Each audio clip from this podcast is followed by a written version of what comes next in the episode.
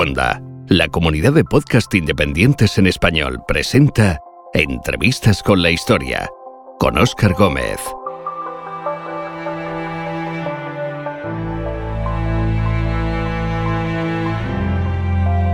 A través de las páginas de una novela llegamos hasta la ciudad francesa de Rouen. En unos calabozos próximos a la plaza del mercado, Juana de Arco aguarda el momento de ser ajusticiada. Ha sido condenada a la hoguera por bruja y hereje.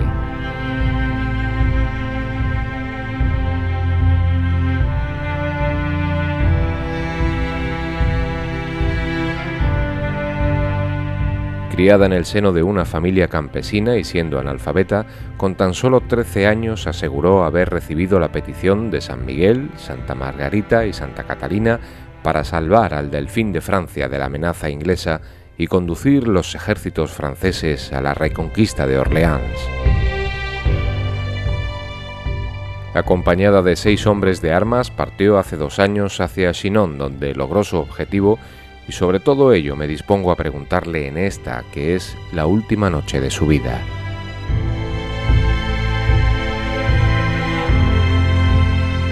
En este episodio de Entrevistas con la Historia, Juana de Arco.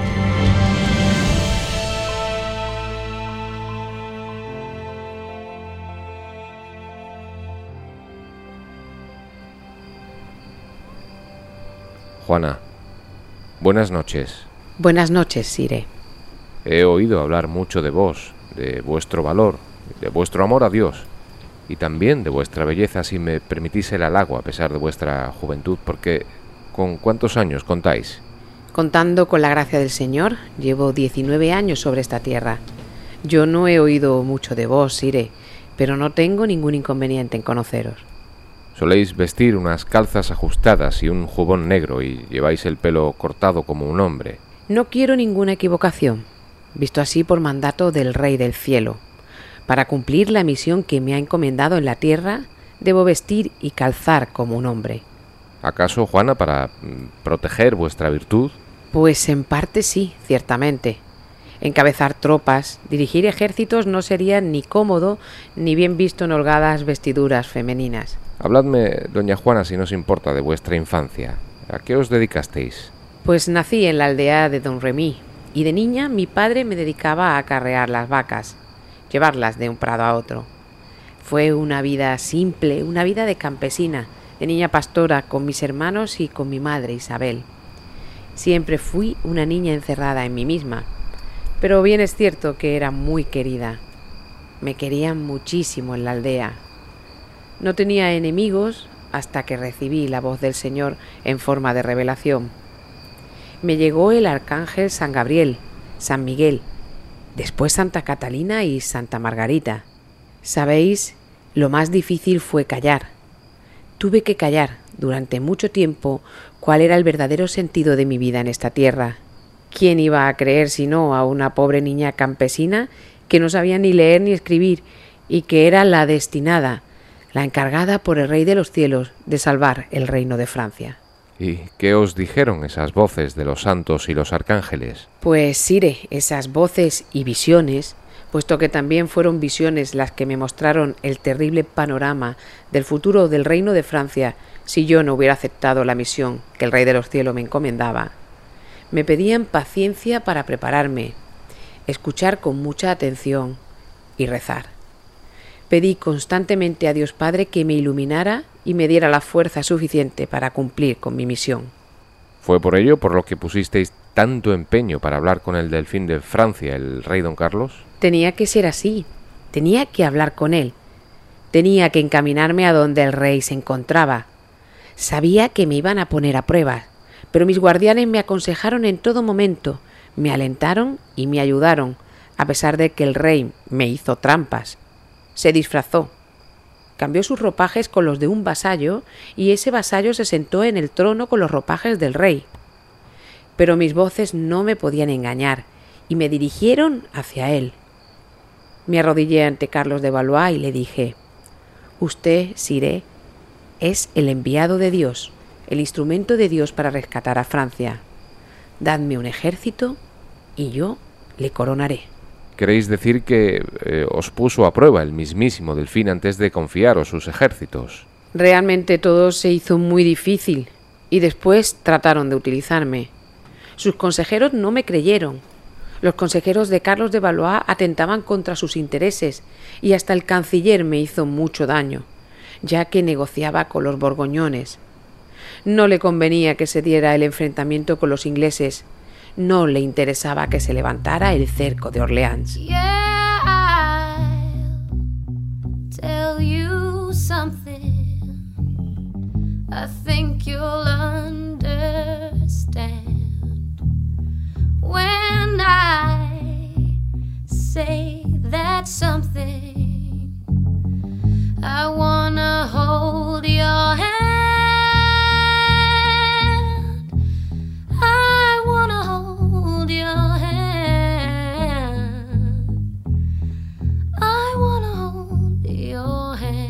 Jamás antes había habido una mujer que dirigiera un ejército y además una mujer joven como vos.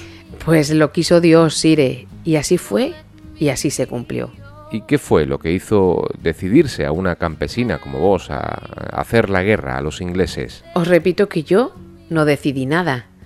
Eso fue una encomienda del Rey de los Cielos. Como soldado de Dios en la tierra, todo lo que hice fue cumplir con el mandato divino. Sabía que podía hacerlo.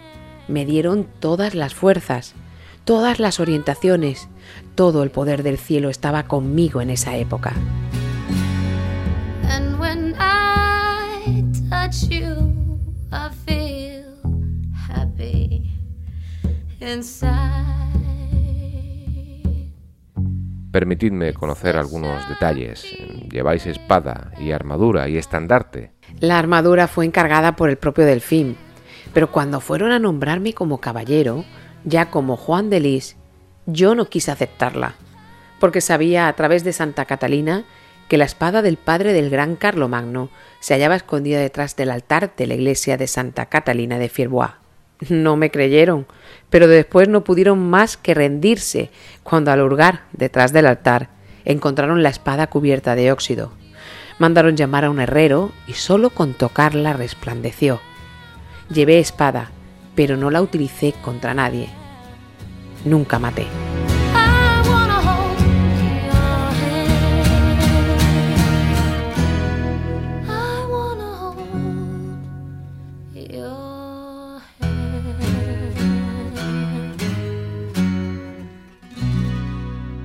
Entrevistas con la historia con Óscar Gómez. Es hermosa la historia de vuestra espada y de vuestra armadura, pero ¿qué me decís de las armas que lucían vuestro estandarte? Ah, un estandarte blanco bordado con ángeles con pendones dorados, ondeando al viento y con la inscripción Jesús María. Y mi escudero, portador del estandarte, valiente donde pocos los hay. Creo que la sola presencia del estandarte encarnaba en sí misma todo el poder de Dios.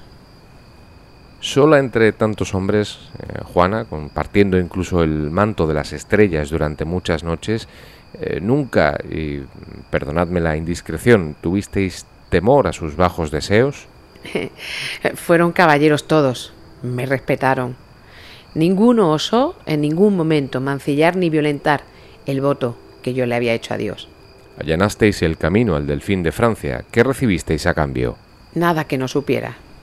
Sabía todo lo que iba a suceder, a pesar de haber dudado en cierto momento, que reconozco que tuve miedo. Eh, fui débil. Sabía que una vez cumplida mi misión, que tenía solamente un año para cumplirla, mi final iba a ser terrible. ¿Habéis sentido el odio alguna vez, Juana? No, ¿Ni siquiera hacia los ingleses que ocupan vuestra amada Francia? recé muchas veces por los ingleses. No permití jamás que se abusara de un prisionero. Jamás permití que se persiguiera a los derrotados. Jamás. Recé por sus almas. Recé por cada inglés que vi caer ante mis ojos. ¿Ni siquiera sentís odio hacia quien os traicionó? No, el odio me hubiera debilitado demasiado. No me hubiera permitido resistir. Perplejidad en algunos momentos, sí, lo confieso. Miedo también. Eh, Estaba sola. Eran muchos y estaban muy preparados. muchos señores instruidos, muchos señores letrados, y yo no sabía leer ni escribir. Me hicieron muchas trampas, me engañaron muchas veces. Pasé mucha hambre, mucho frío. Pudisteis con ejércitos completos, hicisteis caer ciudades enteras y sin embargo solo un puente levadizo se interpuso en vuestro fatal destino. Así lo quiso Dios. Habéis sido condenada a la hoguera. ¿De qué se os acusa? Bruja, herética, tantas cosas que yo no podía entender, que no podía leer, pero que sabía que eran terribles y que eran infames, que eran mentira. ¿Dais por bien empleado vuestro martirio? Sí, no me arrepiento absolutamente de nada. Sally J. How did it end up this way? With our boxes packed and not one word to say. Habéis confesado que tuvisteis miedo en alguna ocasión. Lo tendréis también en el momento en el que os pongan la capucha y vuestro cuerpo comience a ser consumido por las llamas. Ante lo ineludible, Dios fortalece el corazón de los hombres. Siré, ya cuando las llamas comiencen a subirme por las piernas, ya no sentiré dolor, porque ya veré claramente el rostro del Maestro. Y cuando grite su nombre, será ya solo mi cuerpo el que estará entre las llamas. Mi alma ya no pertenecerá a este mundo.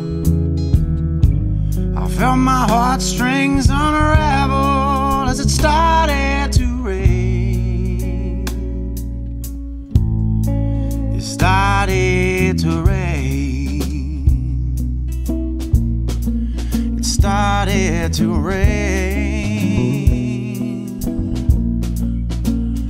Forty days. It started to rain. Y tanto quiso Dios fortalecer su corazón y sus entrañas, dirán quienes lo vean, que no se consumieron por el fuego. Pues no, Siré, mi corazón no arderá, permanecerá intacto. ¿Sabéis, Juana? Llegaréis a ser patrona de la patria que defendisteis. Ja, los hombres y su necesidad de ídolos. Cada hombre puede llegar a ser Dios en un momento determinado. Basta con que sepas oír tus propias voces. No hay que idealizar. No estoy de acuerdo con la idolatría. Creo que solo he sido alguien que hizo lo que debió en el momento en el que se lo encomendaron y nada más.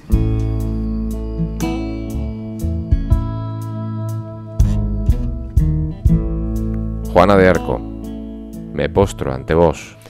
No os iré. Prefiero que de pie me miréis a los ojos. Permitidme entonces mirar a vuestros ojos, admirar vuestro valor, vuestro amor a Dios y la belleza de vuestro corazón. Gracias, Sire. and my heart started sinking. Cause I couldn't help thinking their fate would be the same. Entrevistas con la historia. Un podcast inspirado en la novela de María Elena Cruz Varela, El corazón del verdugo.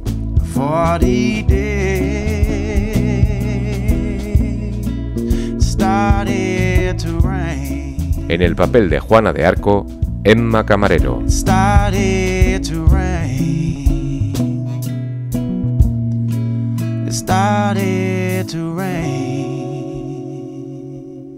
Puedes encontrar más episodios de entrevistas con la historia en cuonda.com y además descubrirás Histocast, un podcast imprescindible para aquellos que quieran saber más sobre qué pasó, cómo y por qué pasó. Esto es Histocast, no es Musmank, no es Baikonur, no es la Guayana francesa. Exactamente, No es es- una batalla que, que fue prácticamente un antes y un después en, en la memoria y en la psique británica. Pero los, bueno, los, que- los que de verdad han puesto a Rommel a nivel de dios militar fueron los británicos. Porque hoy vamos a hablar, como prometimos, de piratas. y bueno, este ejército hace su aparición en la Primera Guerra Mundial en una primera batalla, en la batalla Que de Mons. cualquier cosa que necesitéis estamos en nuestra página web histocast.com. Bajar, marineros. Vamos a ver si hundimos un par de barcos. Eso. y ya que estamos, bueno, bueno, pues vamos a mandar un saludo a nuestros amigos de Antigua y Barbuda. David, haz el chiste. Como tu madre. Histocast, porque la mejor historia es la historia.